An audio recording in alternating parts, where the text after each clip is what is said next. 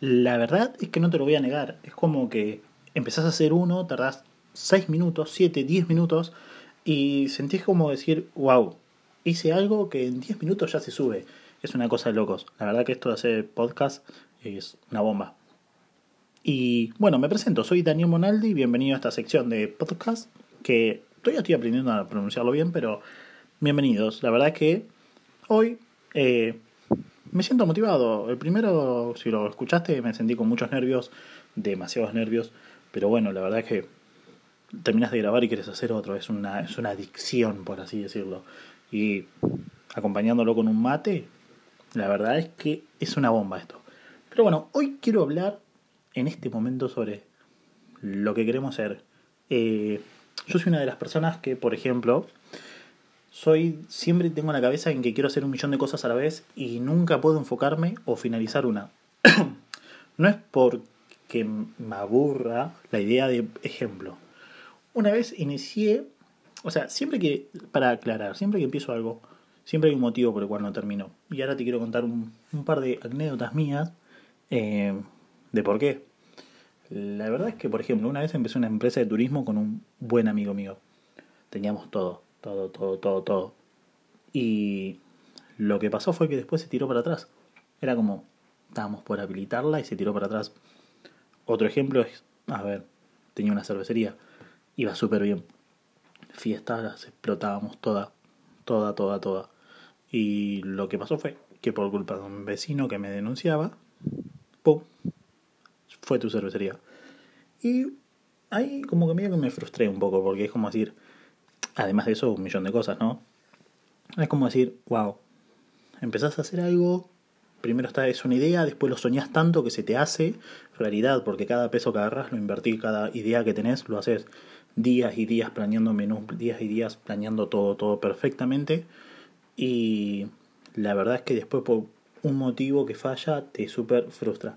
Y más por algo que no tiene que ver con vos. En mi caso fue que fue de un vecino que me denunciaba, denunciaba, denunciaba porque estaba obsesionado con el lugar y no sé por qué. Un amigo mío había tenido el local anteriormente, eh, una cervecería igual, y él hacía lo mismo, lo denunciaba.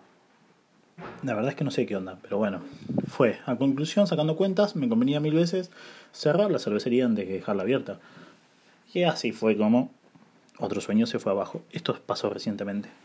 Pero bueno, hoy quiero hablar de cómo decir por qué siempre seguimos haciendo cosas nuevas. Porque sin ir más lejos, esto de esta nueva plataforma de Anchor, eh, la estoy probando y es una nueva idea, algo nuevo que quiero experimentar y algo con lo que es el segundo episodio, pero me siento cómodo. ¿Por qué? Pregunta, ¿sabes? Si podés comentar, comentámelo. Si no, hablame a mi Instagram, que es Daniel Monaldi, con dos i. Y contame, ¿qué, si sos igual? Si no, ¿qué te pasó? Contame tu historia que vamos, comparto las mías. Eh, pero quiero hablar de por qué dejamos las cosas a medias. O por qué no hay cosas que avanzamos, tenemos la idea, el nombre, proyecto, todo, y siempre quedan a la mitad. Yo creo que hay varios factores. Uno es, por ejemplo, el más simple, que es la persona que tiene todo para hacer, tiene la plata, eh, las personas que lo apoyan y todo, y nada, como no la necesita, lo deja de lado. Eso la verdad es que es algo que yo, por lo menos en mi experiencia, he visto que suele pasar mucho porque conocidos que tienen todo lo dejan de hacer, ¿entendés? Como no le dan importancia porque no hay una necesidad.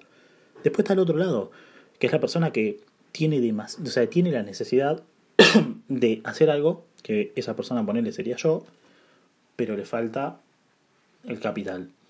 Y eso la verdad que es algo que súper a veces te traba, porque no sé qué edad tenés vos, eh, pero yo creo que desde los 15 años en adelante siempre tenés una necesidad. O la necesidad de por más que no tengas gastos, la necesidad de comprarte algo, un par de zapatillas que te gusta, una remera que te gusta, a edades más altas, ya pasando los 18 20, que ya es eh, o el mantenimiento de un vehículo, una moto, eh, o otra, una mascota. También puedes tener esa necesidad. Entonces como que tu sueño cada vez es peor porque la plata que tenés por mes la tenés que administrar en varias partes. La verdad que eso yo creo que es la peor, que creo que es la que me pasa seguido a mí, que tengo la idea, tengo proyecto, a todos los que le comento la idea es súper buena, pero como que falta el capital. Y hoy en día, por lo menos, no sé dónde serás vos, pero acá en Argentina es súper complicado. Estamos a un dólar que eh, con el cepo vale hoy en día 80 pesos un dólar. Entonces, como, wow. Y el argentino, la verdad es que me molesta porque somos boludos. Eh, en vez de manejar el peso, manejamos el dólar. Nos, capitalizamos con el dólar y eso es algo que, wow, lo odio demasiado. Entonces, acá todo vale dólar. Y el tema no es lo que valga el dólar, ¿no? Sino el tema es lo que cuesta conseguirlo. Eh, vos pensás que hoy en día un sueldo normal son 400 pesos y... O sea, un sueldo muy básico que te están negreando, ¿no? Pero arrancan a partir de 400 pesos. Imagínate alguien que gana normal, ponerle unos 700 pesos al día. No estás ganando ni 10 dólares. Hoy en día todo lo que quieres hacer en Argentina es súper caro hasta el vivir. Entonces, yo creo que el, a veces muchas cosas quedan en el olvido por eso. ¿sí? Porque el que tiene el poder de hacerlo no tiene eh, la, necesidad de hacerlo y, y, la ambición de hacerlo. Por más allá que tengas plata, hay personas que quieren más. Y eso la verdad que es súper valorable porque crecen a otro nivel. Y está del otro lado la persona que eh, tiene la idea, es mucho más original, la piensa más, lo desea y lo sueña, pero le falta el capital. Y eso la verdad que es súper, eh, eso yo creo que te desmotiva un montón, porque tenés que pelear mucho para llegar a algo, más allá que eso está bueno también, ¿no? Porque cuando llegas, llegas bien, pero a veces alcanzar los sueños es eso lo que te traba. Y por otro lado, también, ¿no? Está el que se conforma con lo que tiene. Que no puedes tener plata, nada, pero te conformas con lo que tenés. Eso la verdad que son unas personas que, como yo siempre digo, es, wow, qué persona rara. Porque se supone que cuando uno crece siempre quiere algo más. Eh, como un ejemplo que por ahí puede ser absurdo, pero es, vos terminás el colegio y querés trabajar para tener plata. Y cuando estás trabajando querés crecer en el trabajo para cobrar más y para ser alguien más alto. Y yo a veces miro a las personas que, por ejemplo, pueden ser, un, ejemplo, un mismo puesto y ganando lo mismo por muchos años. Y no estamos hablando de ganar algo wow como para mantenerte bien, sino que la persona que es conformista. Yo eso la verdad que no lo entiendo. Es como que siempre digo, ¿en serio vas a ser conformista? Eh, ¿No te querés sacrificar un poco más? ¿O no querés tener un sueño más grande o, capacitarte un poco más? En el misma área, pero capacitarte un poco más. Y dice, yo estoy bien así esas personas la verdad que son las personas que menos entiendo en la vida. Porque creo yo que no hay nada más lindo que vengan y te propongan crecer. Y, tampoco, y también creo que no hay nada más lindo que en lo que vos hagas te haga fundamental. Si vos te haces fundamental en algún lugar, eso te da la aspiración a crecer. Y también cumplir uno de tus sueños, ojo. Porque la verdad es que eso es algo que de lo mejor. Yo una vez te voy a contar una historia. Eh, yo empecé como encargado, yo empecé como pública de un bar. Y ganaba 200 pesos la semana. Y no te estoy hablando hace mucho, te estoy hablando con un dólar a 25. 200 pesos, fíjate que eran nada. 4 dólares a, la semana. Y de a poco empecé. Y en un año y medio llegué encargado. Pero anteriormente a eso, yo estuve un tiempo cobrando 200 pesos por semana. Que es, es, una miseria.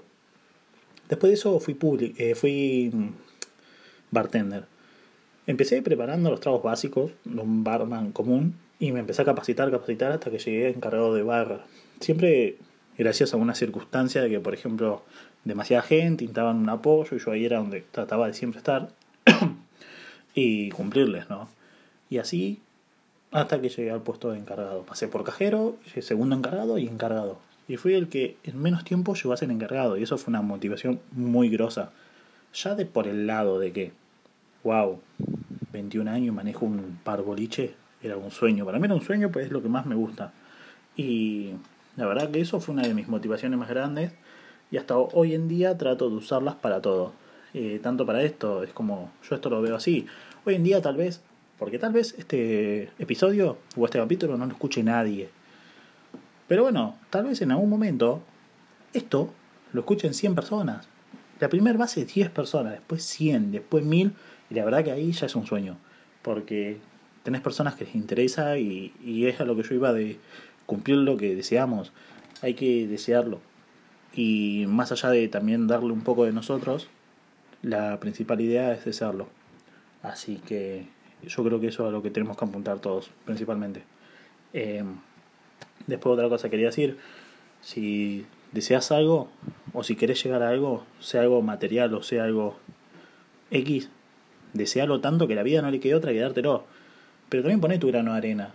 También dedicarle que sea 10 minutos al día, dedicáselo. Pensá, proyectá, buscá la forma de hacerlo. Y no a la normal. Ejemplo, yo en mi canal de YouTube, está bien, tengo 400 seguidores, suscriptores, no es nada, porque no es nada, ¿sí? Porque YouTube es mucho más grande. Es más, ni siquiera me recomienda, busco un video mío, ni siquiera existe. Pero yo todos los días busco la forma de hacerlo y busqué la opción de no pedirle a mis amigos, porque si vos te pones a pensar, yo en Instagram tengo 8000 seguidores y tengo 400 suscriptores en YouTube, de lo cual esos 400 suscriptores, 380 son desconocidos. Entonces, como que el apoyo de todos tus amigos en general, algunos sí, ojo, porque algunos me apoyan, pero la mayoría vienen cuando vos ya sos alguien. Y eso también es lo que diferencia de ellos, ¿no?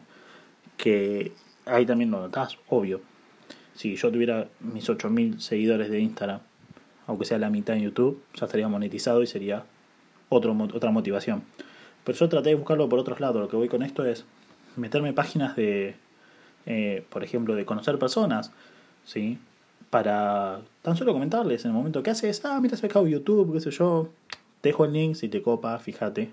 Y la verdad que eso me ayudó a crecer mucho. Eh, o páginas de chat online en la que siempre con buena onda, eh, siempre te han conocido, hey, ¿qué onda tu vida? ¿Qué, ¿Dónde sos? ¿Qué, ¿Qué haces? ¿Qué tu cultura? ¿Qué esto? ¿Qué el otro? De otro país. Y esas personas te terminan apoyando.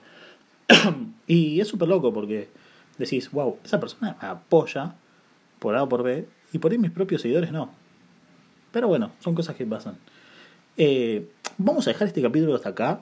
Con 12 minutos me parece un buen tiempo. Y nos vamos a estar viendo en el próximo capítulo. Espero que no te lo pierdas y muchas gracias por escucharlo. No te olvides seguirme en mi Instagram, Daniel Monaldi, con dos i, y en mi canal de YouTube que se llama TikTok Blog. Subo boludeces, pero te vas a reír. Así que te mando un abrazo enorme y nos estamos viendo. Chao, chao.